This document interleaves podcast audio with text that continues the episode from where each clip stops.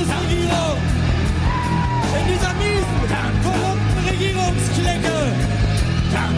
Sie sind angeklagt wegen Unterstützung von anderen terroristischen Vereinigungen, wie zum Beispiel der türkischen Regierung und der türkischen Armee. Völkermord, Herr Kanter! Unterlassene Hilfeleistung! Beihilfe zum Mord! Billigung von Straftaten! Missachtung von Menschenrechten! Denn die Terroristen sind nicht die, die in baubefindliche Abschiebeknäste in die Luft sprengen wollen, sondern die, die sie bauen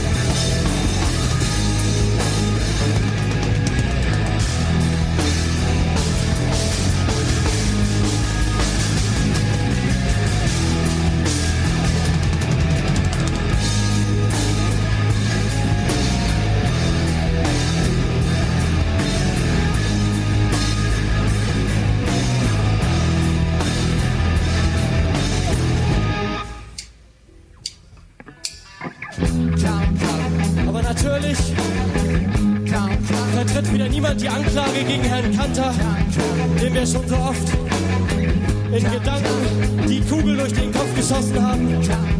Stattdessen sind Menschen auf der Flucht, weil sie möglicherweise ein Gebäude zerstören wollten, was für genau diese menschenverachtende Politik steht.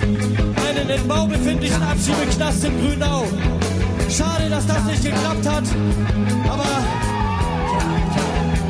wünschen euch von hier aus alles Gute, auf dass ihr euch niemals erwischen mögt, sondern sich tot sucht. Deutsche Abschiebepraxis, Rassismus, Nationalismus, Staatsterrorismus, Festung Europa. Und dieses ist ein Aufruf zur Gewalt dagegen.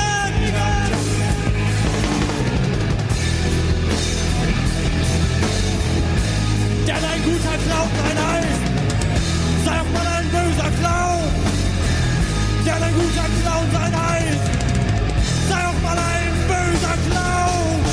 Denn ein guter Clown sein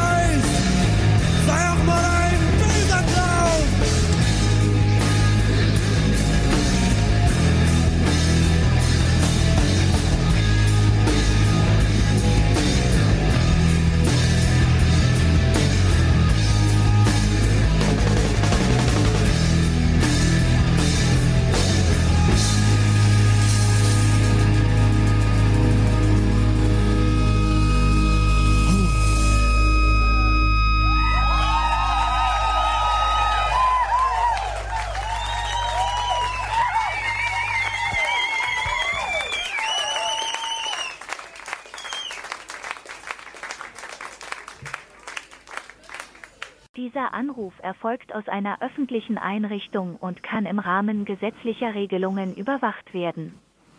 Ja, einen schönen guten Abend. Ja, hallo Thomas. Äh, ja, jetzt hat es leider nicht so smooth geklappt, wie wir es gerade vorhin getestet haben, aber erstmal äh, einen schönen guten Abend dir. Ja, schönen guten Abend dir und äh, Paulina ist ja auch noch im Studio. Genau. Hallo. Hallo. Hallo, schönen Abend. Und ähm, genau, und weiß nicht, kann unser Gast uns jetzt hören? Ja, ich höre euch. Ah, und wir hören dich. Sehr gut. Ja. Ähm, ja, ihr hört ähm, ein neues Format hier bei Radio Dreikland auf der 102,3 Megahertz oder im Livestream unter rdl.de. Ähm, wir konnten jetzt diesen Sendeplatz übernehmen und den bespielt hauptsächlich Thomas und deswegen gebe ich einfach auch das Wort direkt ab an dir. Ähm, genau, und ich kümmere mich heute um die Technik. Ja, vielen Dank. Ein herzliches Willkommen auch von mir hier aus der JVA Freiburg zur Sendung Ausbruch. Dieses Mal immer auf dem zweiten äh, Sonntag im Monat.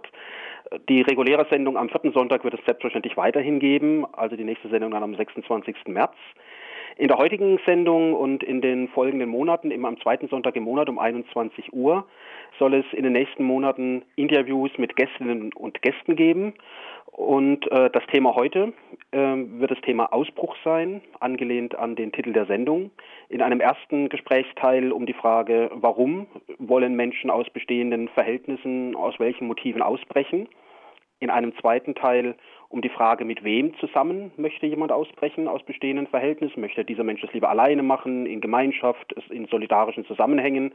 Und dann auch ganz wichtig aus meiner Sicht die Frage, wohin soll denn der Ausbruch führen? Und heute ist dank Flo, der diese Idee hatte, Thomas Walter aus Venezuela zugeschaltet. Hallo Thomas nach Venezuela. Hallo Thomas, hallo Namensvetter in Freiburg. Ähm, Flo, ich höre den Thomas ganz schlecht. Oder fast gar nicht eigentlich. Dann versuche ich es nochmal so.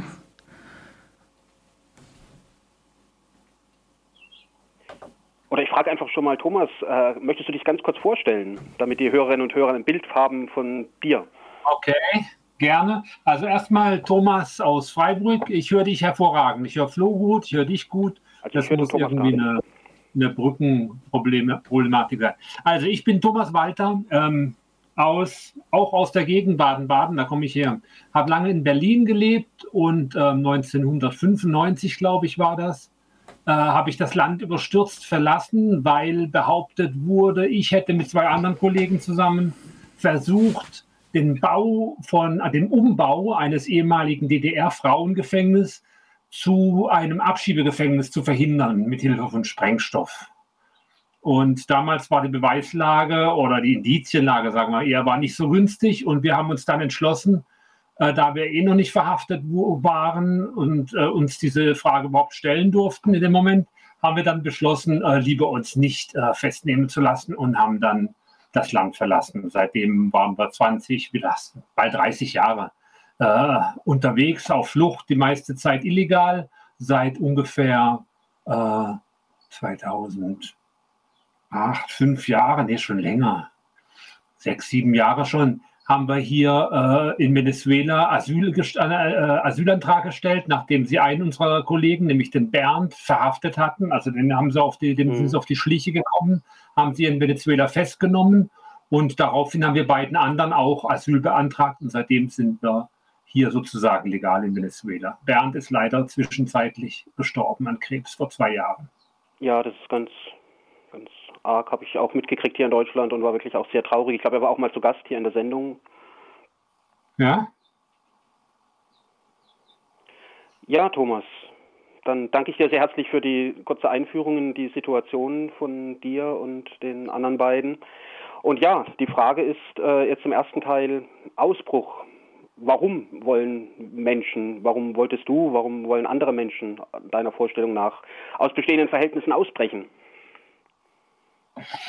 Also autobiografisch würde ich mal sagen, der erste Antrieb zum Ausbruch war ein kultureller bei mir. Also man wollte nicht Teil sein dieses Leistungssystems, dieses Konsumsystems, Systems, wo es nur darum ging, sozusagen ein produktiver Teil zu sein, der dann entsprechend konsumieren kann und ansonsten äh, in vorgegebenen Bahnen sich äh, auf, äh, hat. Das ist, war damals eine sehr subkulturelle Angelegenheit, warum wir da angefangen haben, überhaupt anders sein zu wollen als der, als der Mainstream. Später kam dann ganz stark das Motiv der Ungerechtigkeit dazu. Also man wollte nicht Teil sein von einem System, das in unserem Fall zum Beispiel, äh, also dem deutschen System, äh, so ein, Völkermord wie in Kurdistan mitfinanziert, mhm. in unserem Namen sozusagen. Da konnte man nicht mitmachen. Und ähnliches, ähnliches äh, auf der ganzen Welt wollte man nicht mittragen. Und äh, Heute im Laufe der Jahre ist natürlich gereifter, der kulturelle Aspekt ist nebensächlich geworden. Ähm, man macht jetzt eh, was man will. Also ich lebe das Leben so, wie ich will und nicht, wie mir irgendwelche Gesellschaft vorschreiben will. Aber heute ist einfach die sozusagen die Erkenntnis in erster Linie an den Platz getreten, dass es so nicht weitergehen kann, dass dieses System, so wie es funktioniert und wie es angelegt ist, einfach die menschliche, das menschliche und überhaupt äh, biologische möglicherweise Leben auf der Erde vernichten wird und dass man das nicht einfach nur mit angucken kann und dass man was dagegen tun muss, dass dieses System einfach nicht haltbar ist, es ist nicht nachhaltig und dass wir, nachdem wir diese Einsicht schon mal gewonnen haben, leider äh, in der Verpflichtung sind, dafür irgendwas zu unternehmen, dass das anders wird. So jetzt in groben Zügen. Also wenn ich das wenn ich das ja richtig verstanden habe, ist äh, der Begriff des Ausbruchs dann auch sehr eng verbunden mit äh, einer Vorstellung von Befreiung, also einem Befreiungsbegriff von dem, was Menschen einengt und hindert, ja, äh, sie selbst zu werden oder sie selbst zu sein. Ja. Weil man kann ja sagen, man kann ja sagen, wenn der einzige Aspekt der, des Ausbruchs die, die, die Ungerechtigkeit wäre, dann könnte man sagen, okay, ich bin einverstanden mit dem alternativen Lebensmodell, wie zum Beispiel der real existierende Sozialismus, wo die Ungerechtigkeit auf ein großes, äh, also auf ein kleines Maß zurückgeschraubt wurde und, ähm, und mehr oder weniger die Ressourcen und Möglichkeiten halbwegs gerecht verteilt sind. Aber es ist ja noch nicht, wir wollen ja nicht in, Unge in Unfreiheit leben. Wir wollen nicht nur in, in gerechten, sozial gerechten Verhältnissen leben, sondern wir wollen auch in freien Verhältnissen leben. Das heißt, wir wollen uns als Menschen entwickeln können. Wir wollen uns nicht vorschreiben lassen, wie wir zu sein haben, sondern wir wollen unser, unser Potenzial ausleben. In den paar Jahren Lebenszeit, die uns gegeben ist, wollen wir gucken, was wir daraus machen können. Das heißt, die Freiheit ist tatsächlich ein ganz zentraler Aspekt. Und zwar nicht Freiheit einfach machen, was man will, sondern Freiheit in einem sozialen Kontext. Also ich als Mensch in der Gesellschaft, wie kann ich mich da verwirklichen? Wo es immer klar ist, äh, wo ich an die Grenzen der Freiheit anderer stoße, ist natürlich auch schon wieder Schluss mit meiner Freiheit, weil ich kann nicht frei sein, wenn andere eingeschränkt sind. Ja, ich meine, der Begriff der Freiheit ist ja auch, äh, wenn ich es richtig äh, weiß, auch ein, ein, immer ein Beziehungswort. Freiheit meint ursprünglich von, von, von, von der Herkunft des Begriffes her äh, bei Freunden sein, äh, mit äh, hegen, pflegen. Das heißt, dieser, dieser sozialen, dieser Beziehungsaspekt äh, von Ausbruch einerseits, Befreiung und Freiheit ist ja ein ganz enger. Ja, dann Aha. danke ich dir recht herzlich für den ersten Teil und würde jetzt Flo oder Paulina bitten, die erste Musik einzuspielen.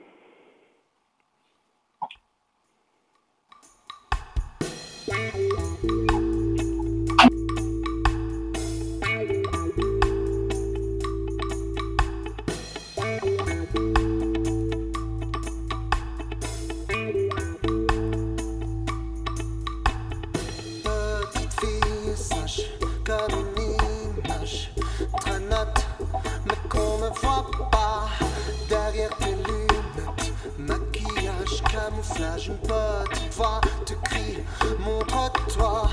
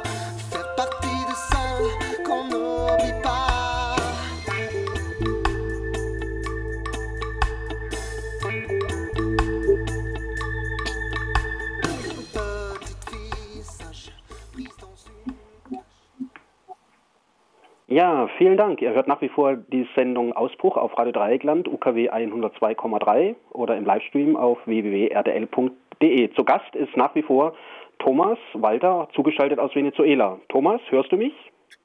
Ja, Wunderbar.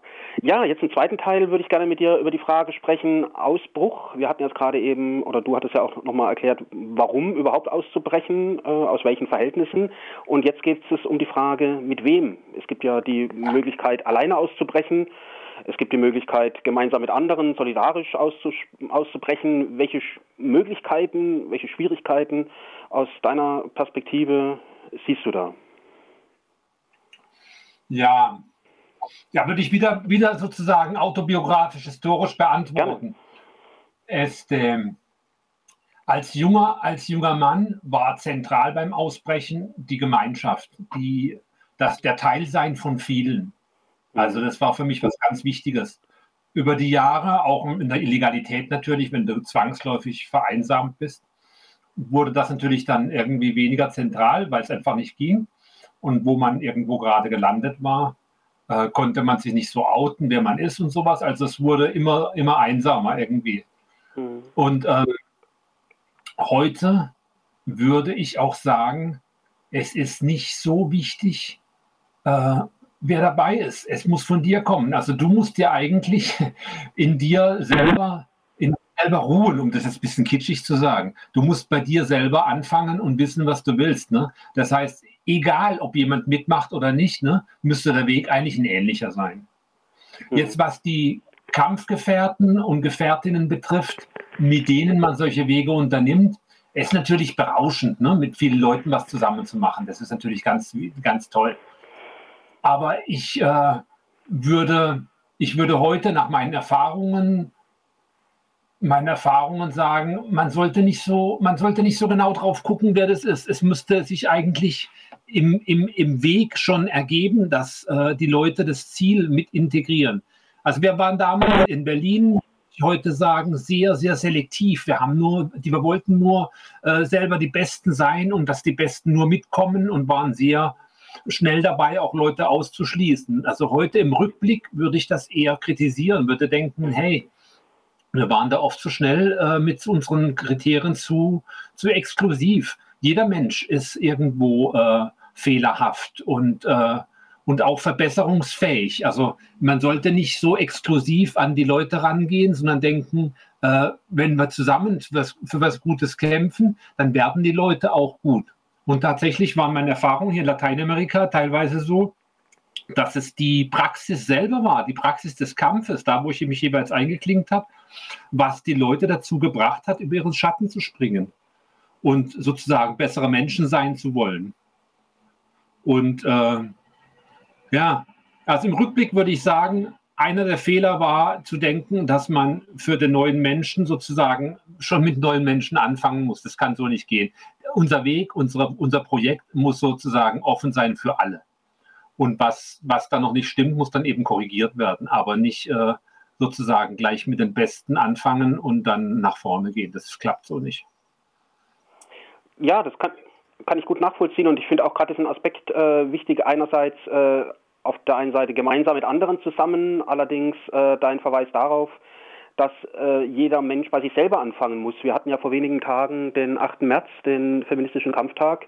Da wurde dann auch viel berichtet über Frauen, die in gewalttätigen Beziehungen äh, gefangen sind. Jetzt hast du natürlich den politischen Kontext äh, deiner eigenen Biografie ähm, und als Hintergrund. Aber ich denke auch, dass zum Beispiel Menschen, die in gewalttätigen Beziehungen leben, die äh, diese aus diesen Beziehungen auch ausbrechen wollen, dass die dann einfach auch vor der Situation gestellt sind, mitunter ganz alleine einfach erstmal den Weg gehen mhm. zu müssen und dass ja. insofern auch Mut und Entschlossenheit vielleicht auch noch dazugehören. Ja. Auf jeden Fall. Und das ist natürlich der härteste Kampf, wenn du sozusagen in einer Situation bist, wo du, wo du eben gar nicht die Möglichkeit hast, dich zu verbünden, weil du völlig isoliert bist und alle Kraft von dir selbst kommen muss.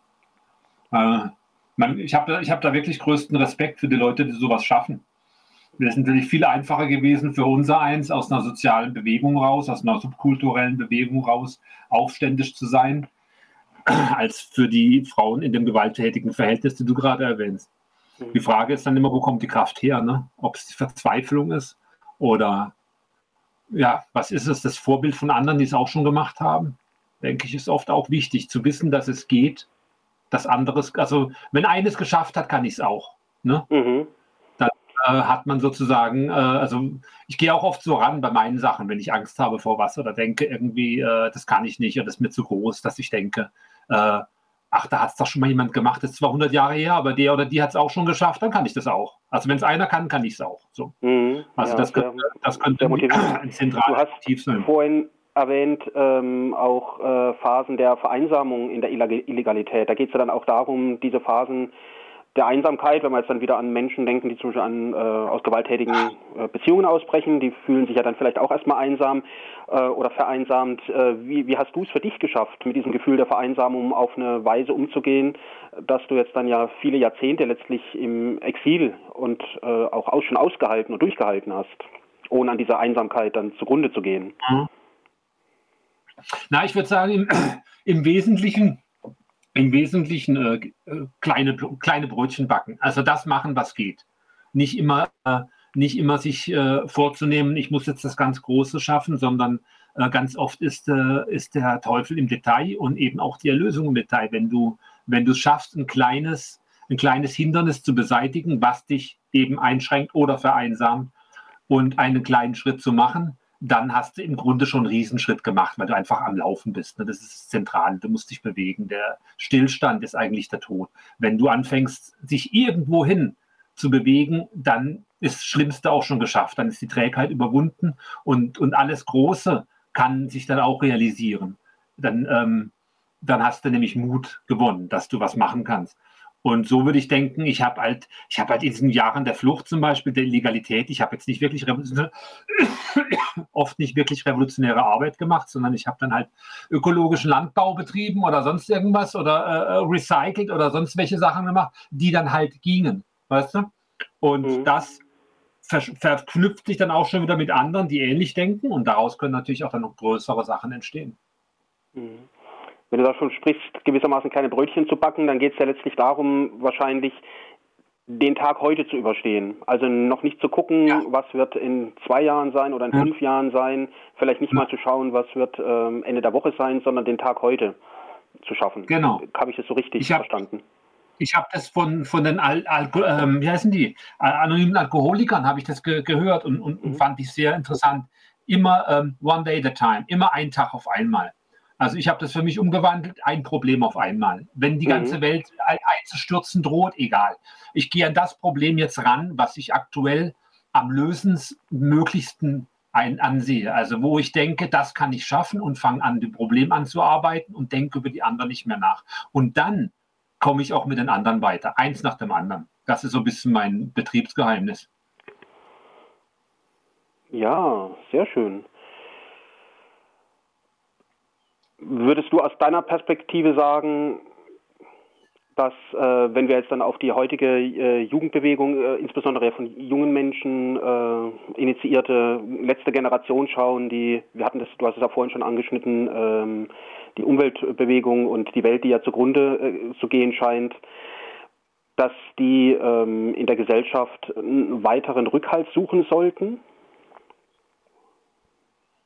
Ja, ich kann denen keine Tipps geben. Also ich, bin, ich, ich bin erstens zu weit von denen entfernt, äh, geschichtlich, also von meinem Kontext her oder sozial oder äh, kulturell, dass die mich überhaupt verstehen würden. Also ich kann denen nichts sagen. Ich, ich beobachte die, ich finde es wahnsinnig interessant, was die machen. Ich finde es äh, theoretisch teilweise verzweifelt, äh, naiv, wie sie das machen, ne? dass sie denken, sie könnten innerhalb eines ökonomischen Systems das ökonomische System abschaffen. Das scheint mir so widersinnig zu sein. Aber es ist bewundernswert, gerade letzter Generation, es ist bewundernswert, die, die Entschlossenheit und der persönliche Aufopferungsbereitschaft. Also das finde ich schon mal ganz toll. Ähm, schön fände ich es, schön fände ich wenn man das irgendwie verbinden kann. Also, dass meine Kritik zum Beispiel an ihrer äh, Kapitalismustreue äh, die sie nicht bereit sind, richtig anzugehen, also gerade Fridays for Future oder die Gesamtbewegung, sagen wir mal so, äh, dass das kein Hindernis sein sollte, um sich mit so Leuten zu verbünden, zum Beispiel. Dass man durchaus, gibt ja auch so Beispiele, gerade haben sie in Berlin, glaube ich, mit Verdi zusammen, also in der Gewerkschaft, äh, eine Aktion gemacht. Finde ich sehr, das finde ich sehr zukunftsweisend. Aber wirklich Tipps geben kann ich nicht. Thomas. Das ist, ja, es äh, geht ja nicht unbedingt um Tipps. Du hast ja gerade diesen Punkt angesprochen, äh, diesen, diese emotionale Befindlichkeit von vielen der Menschen, die dort äh, engagiert sind, nämlich diese Verzweiflung. Jetzt würde mich natürlich ja. noch interessieren, ist Verzweiflung an sich überhaupt aus deiner Sicht, äh, auch aus, äh, ja, vor deiner Biografie, ist Verzweiflung überhaupt ein guter Ratgeber oder ein guter Leitfaden? Nein, überhaupt nicht. Nee, nee, Verzweiflung hm. ist natürlich katastrophal. Dachte ich. Verzweiflung oder Hoffnung ist natürlich katastrophal. Hoffnung ist der Motor, Hoffnung ist der Brennstoff. Du musst immer denken, natürlich, das ist das, was geht. Wenn du, wenn du gar, an gar nichts glaubst, dann bist du natürlich verloren. Ähm, aber was, sagen wir mal, der positive Aspekt an der Verzweiflung wäre die du hast nichts mehr zu verlieren. Wenn, wenn du überzeugt bist, dass alles zu Ende ist, dann kannst du natürlich auch äh, mal richtig in die Vollen gehen. Ne? Dann brauchst du nicht mehr so Rücksichtigen nehmen, Rücksicht, Rücksichten nehmen auf Sachen, die du verlieren könntest. Von daher ist die Verzweiflung äh, zwar der schlechte Ratgeber, aber andererseits auch nicht weit von dem Punkt entfernt, wo du sagen könntest, alles oder nichts. Genau, also wenn wir jetzt von dem Begriff Verzweiflung ausgehen, letztlich der Zweifel ähm, ist an ein Ende gekommen. Letztlich meint es das Wort ja. ja wörtlich. Und dann könnte ja diese Verzweiflung, die vielleicht notwendig ist, um den ersten Schritt überhaupt zu wagen, dann äh, ja. hoffentlich äh, verbunden werden mit einer Hoffnung. Ja, gut. Und ähm, um die Hoffnung und die Frage, wohin der Ausbruch dann führen soll, da möchten wir uns dann im dritten Teil äh, miteinander äh, versuchen ins Gespräch zu kommen. Und jetzt bitte ich Flo, den nächsten Musiktitel einzuspielen.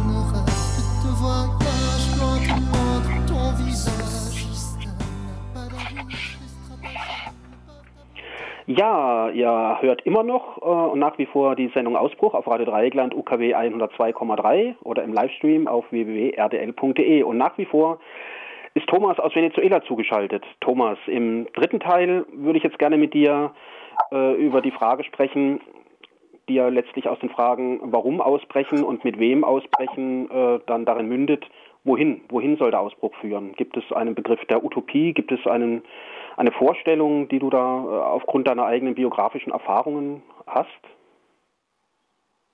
Ja, ja, es ist natürlich ein, Lern, ein Lernprozess. Die Utopien heute sehen bestimmt anders aus als die Utopien vor 40 Jahren, als man noch nicht wusste, wie, wie schwierig es ist, tatsächlich Menschen zusammenzubringen und ein gemeinsames Leben zu organisieren.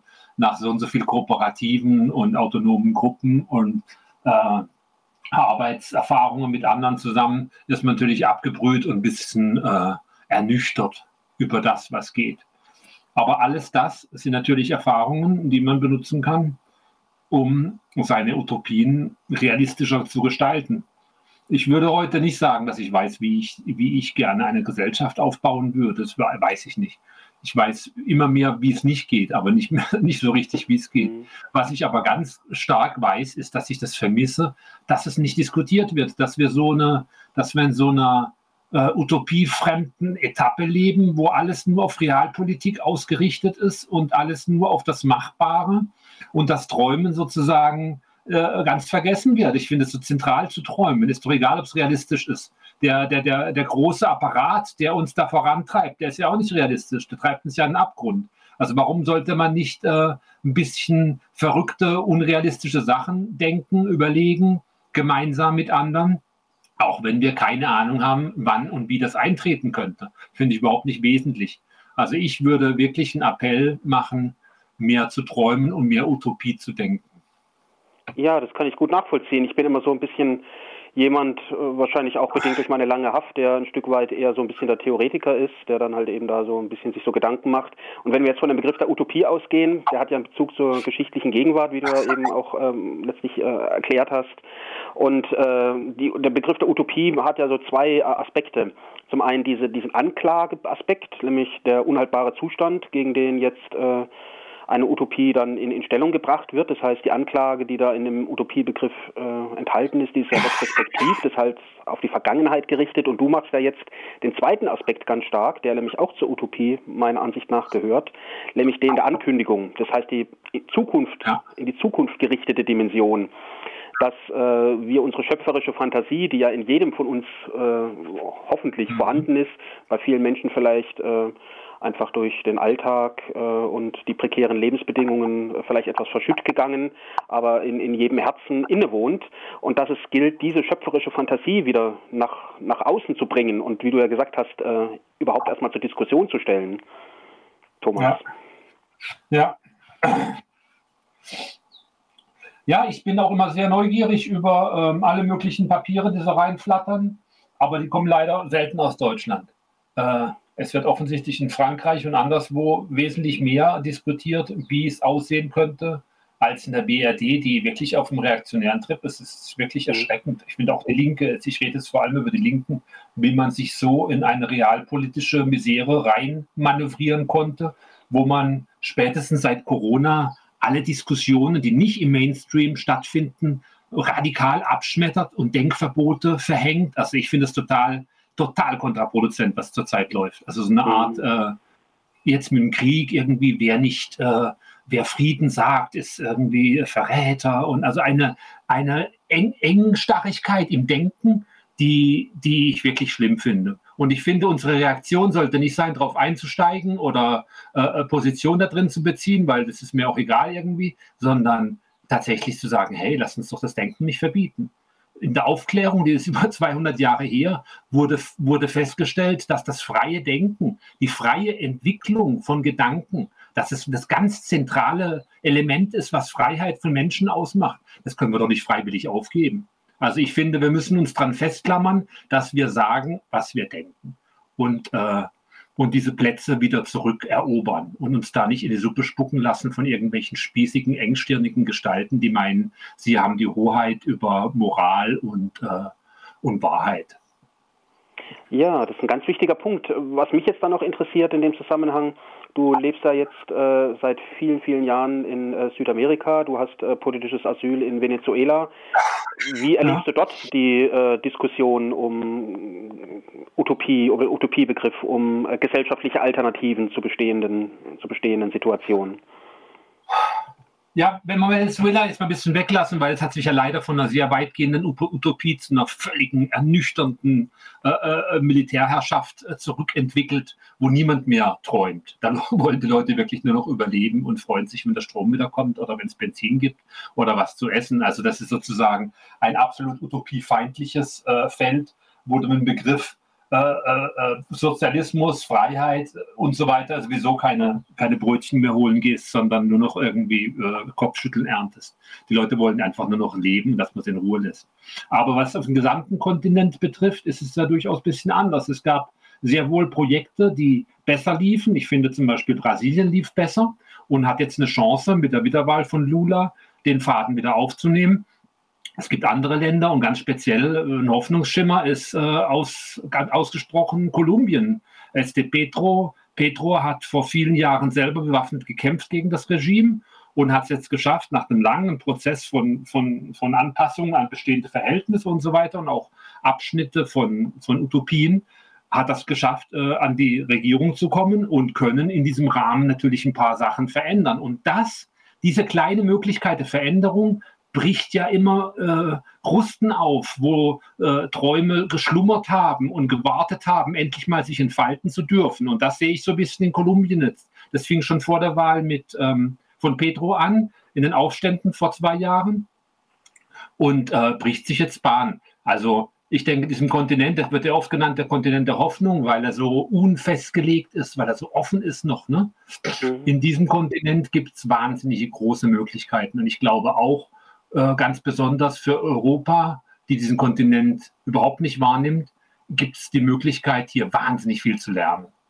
Also ich glaube, hier wird man noch einiges hören von verschiedenen Zonen aus dem Kontinent. Mhm.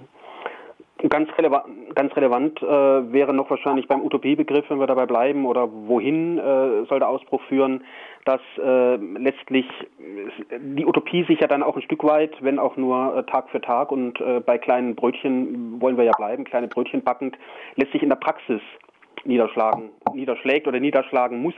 Denn wenn es nur in äh, theoretischen Papieren bleibt, dann äh, so, so, so mein, mein Punkt, dann ist es letztlich nicht viel mehr als eine Flucht äh, vor der Wirklichkeit. Das heißt, der Praxisaspekt, den, der ja auch für dich und äh, andere auch gerade in den 90ern ganz wichtig war, der, denke ich, sollte nicht aus dem Blick geraten.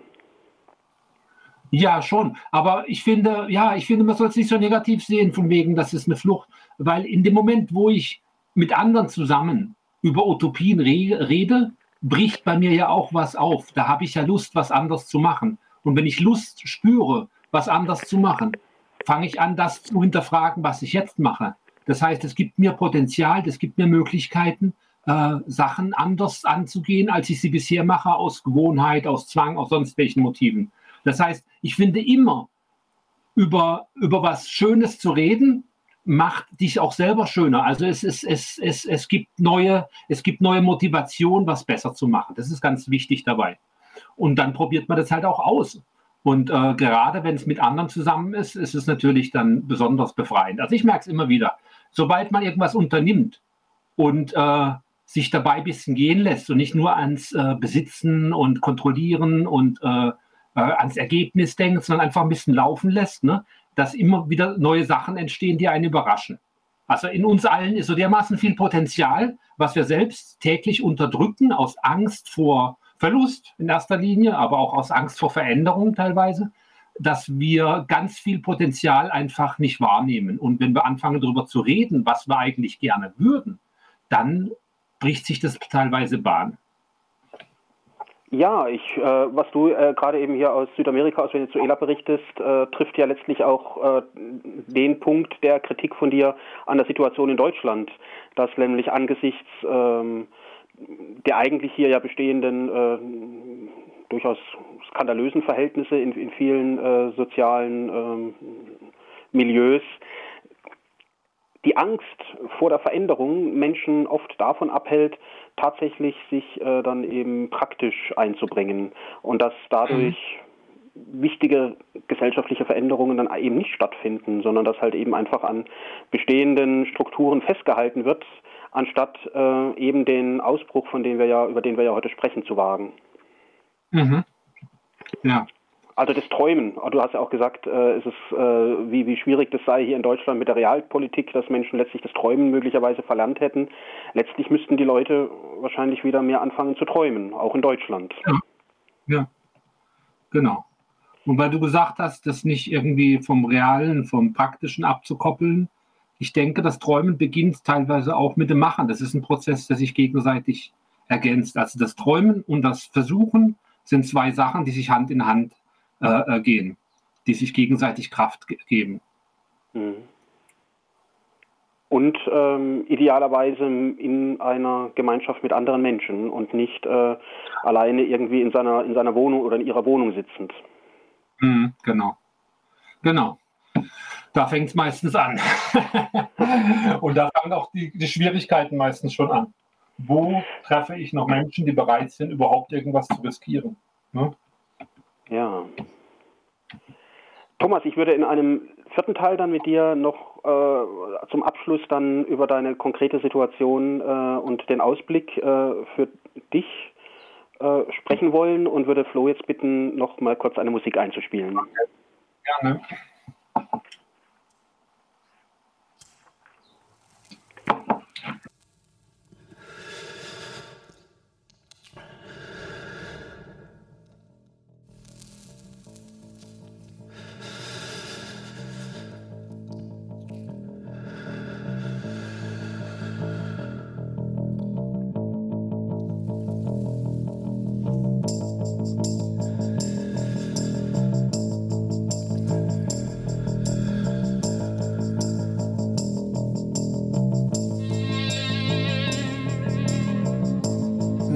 Jamais qu'un bretzel avalé de travers aurait pu être salutaire pour des milliers de gens. Je roule une dernière cigarette. Demain, promis juré, j'arrête. De toute façon, je n'aurai plus de tête. Dans le couloir de la mort, j'attends.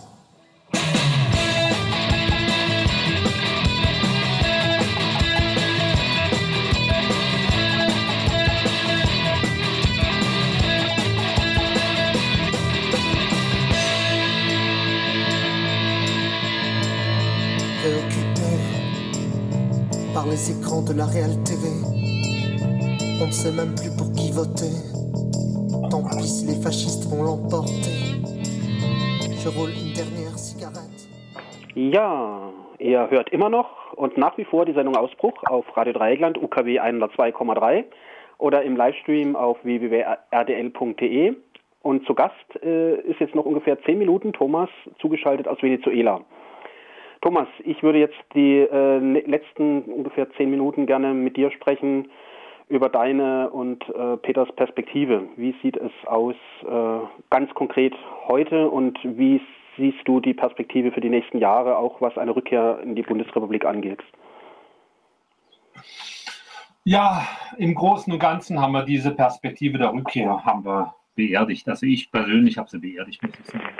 Äh, wir haben, wir haben uns wirklich bemüht seit dem, seit dem Auftauchen, das war 2017, also, ne, war das 17?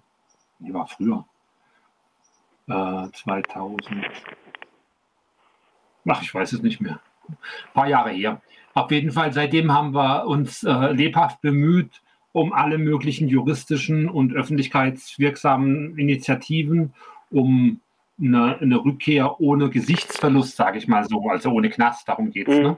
eine Rückkehr ohne Knast zu ermöglichen, ne? Einstellung des Verfahrens, mhm. weil die ganze Situation juristisch gesehen ja ein bisschen abstrus ist. Ne? Die haben ja sozusagen, um unsere Verjährung nicht einhalten zu müssen, haben die nochmal kurz vor Ablauf der 20 Jahre, die es eigentlich sind bei unseren vorgeworfenen Vorwürfen, haben die nochmal so ein bisschen rumgekramt und haben sich da wirklich eine juristische Abstrusität geleistet, um das Ganze auf 40 Jahre auszuweiten. Also es geht ganz drum, ganz klar darum, um Rache. Sie wollen nicht, dass wir damit durchkommen, dass wir einfach für unsere schlimmen Taten nicht ins Gefängnis gehen. Das ist irgendwie mhm. ähm, offensichtlich. Dann haben wir alles Mögliche probiert, Kampagnen hier, Kampagnen da und das Musikprojekt mit Pablo habe ich gemacht und ähm, mhm. was weiß ich, was selbst Interviews im Spiegel, was jetzt eigentlich nicht so unsere Sache ist. Ne? Aber haben wir alles auf uns genommen, weil wir dachten, naja, man muss halt die Sache halt auch irgendwie bekannt machen, damit man da äh, Sympathien ernten kann. Aber letztendlich hat das alles nicht funktioniert große Sympathien haben wir keine bekommen. Die Leute finden, auch links, komischerweise, finden die Leute, man müsste auf jeden Fall für seine Strafen bestraft werden. Also gibt wenig Leute, die sagen, wieso ist doch geil, ein Gefängnis, ein Abschiebegefängnis sowieso kaputt mhm. zu machen, ist doch super. Da haben wir jetzt nicht viel Verständnis für geerntet. Also mittlerweile ist die Sache für mich auf äh, äh, beerdigt. Ich, ich habe mich darauf eingestellt, hier zu bleiben und ich habe auch Lust drauf, hier zu bleiben. Also ich finde es hier auch ganz angenehm.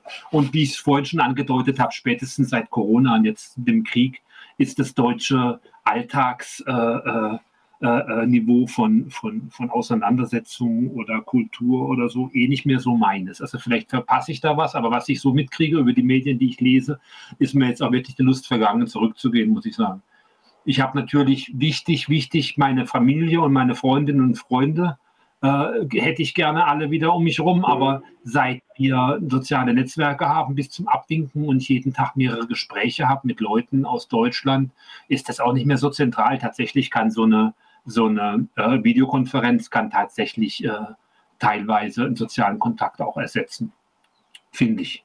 So, also für mich war das eine große, große, äh, äh, äh angenehme Neuerung mit mhm. diesen Internet-Video-Calls und so. Ähm, also wir haben jetzt hier in Venezuela haben wir eine Art Asylstatus bekommen, der heißt hier Refugium, Refugio auf Spanisch. Und das ist ein Rechtsanspruch wie in Deutschland das Asyl. Also wenn du erstmal das hast, ne, und wir haben das jetzt, dann kann dir eigentlich nichts mehr passieren. Also es kann keinen Regierungswechsel geben und die schieben uns dann ab. Das ist eigentlich mhm. jetzt gelaufen. Nur dass die venezolanischen Behörden uns es zwar gegeben haben, aber uns nicht die ganzen Rechte geben wollen, nämlich sie geben uns keine Ausweisdokumente. Das heißt, wir sind immer noch mit so einem äh, illegalen Status behaftet hier. Wir, bei jeder Polizeikontrolle müssen wir jedes Mal erklären, wer wir sind und warum. Da gibt es Anrufe und so. Und dann geht es auch wieder. Aber wir können keinen Führerschein machen, keine Bankkonten eröffnen. Es ist alles ein bisschen lästig. Ich weiß nicht, warum die Regierung das nicht macht, irgendwie, ob sie uns damit schikanieren wollen weiß dann allerdings auch nicht, warum sie uns in dem Fall dann das Asyl überhaupt gegeben haben. Also ist ein bisschen unklar. Vielleicht sind es auch einfach und es ist am wahrscheinlichsten äh, miteinander konkurrierende Behörden. Das Außenministerium hat das Asyl gegeben und das Innenministerium kann es nicht leiden, weil wir Terroristen sind, nach ihrer Meinung. Von daher ist es ein bisschen ungemütlich, äh, der Zustand und wird vielleicht auch noch lange so bleiben, das weiß man nicht so richtig. Aber es ist auch nicht besonders wichtig, weil das Leben besteht nicht aus Führerscheinen und Bankkonten, sondern aus ganz anderen Sachen und die schöpfen wir hier alle voll ab. Also wir haben hier wirklich äh, ein gutes Leben, muss ich mal sagen. Also ich glaube, viele in Deutschland würden uns dafür beneiden, für die Möglichkeiten, die wir hier haben, uns zu entfalten und, ähm, und äh, unsere Sachen zu machen. Ich persönlich äh, baue viel, mache viel Landwirtschaft. Äh, mhm und ein oder andere Projekt, so wie jetzt zum Beispiel das Interview, aber auch auf einer Ebene mit Musik und so und, und, und, und Schreiben, wo ich dann doch mit Deutschen irgendwo verbunden bin auf eine Art. Ansonsten ist mein Schwerpunkt größtenteils wirklich jetzt hier in Venezuela. Mhm. Ja, Thomas, ja, also ähm, äh, ich glaube, das ist auch von dir das Lied äh, Koffer in Berlin, wenn ich es richtig weiß. Das wünsche ich mir auch immer regelmäßig äh, hier in Sendungen von Radio Dreieckland. Thomas, ich äh, möchte mich sehr, sehr herzlich bedanken, dass du heute zu Gast hier warst in unserer Sendung und bereit warst, auch ähm, aus deiner eigenen Geschichte und deinem eigenen äh, Erleben zu berichten.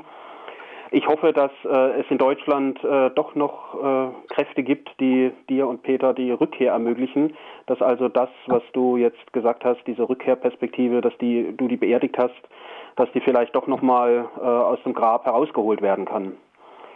Mir bleibt nur okay. sehr, sehr herzlich dir zu danken, dass du heute zu Gast warst. Okay, Thomas, Namensvetter. Sag mal, ich weiß nicht, ob das jetzt passt oder so in den Kontext von deinem Programm, aber äh, wir haben jetzt nur über mich geredet. Wie ist eigentlich deine Situation? Du hast Sicherheitsverwahrung. Willst du darüber noch was sagen oder ist es ein anderes Die Sendung Thema? ist gleich zu Ende, also es tut mir leid. Okay, dann frage ich mal privat später nochmal. Ja, gerne. Ja, und äh, liebe Zuhörenden, ein herzliches Dankeschön von mir hier aus der Gefängniszelle, ein herzliches und solidarisches Danke an äh, Flo und Paulina im Studio, die die Sendung heute möglich gemacht haben. Und mir bleibt es nur noch äh, auf die nächste Sendung am 9. April hinzuweisen, wieder mit einem Gast oder auch einer Gästin, wir werden sehen. Und die reguläre Ausbruchssendung, äh, sie kommt äh, wie immer am vierten Sonntag des Monats, am 26. März. Danke an euch, an die Zuhörenden, dass ihr diesen Sender, diese Sendung und RDL hört. Ja, auch äh, von uns aus der Technik, äh, genau, viel, vielen Dank fürs Einschalten. Nachhören äh, könnt ihr die Sendung morgen um 11 Uhr oder dann auch in der RDL Mediathek oder bei freie-radios.net. Und damit wünschen wir allen einen schönen Abend noch. Jo, schönen Abend. Ciao, ciao. Einen schönen Abend.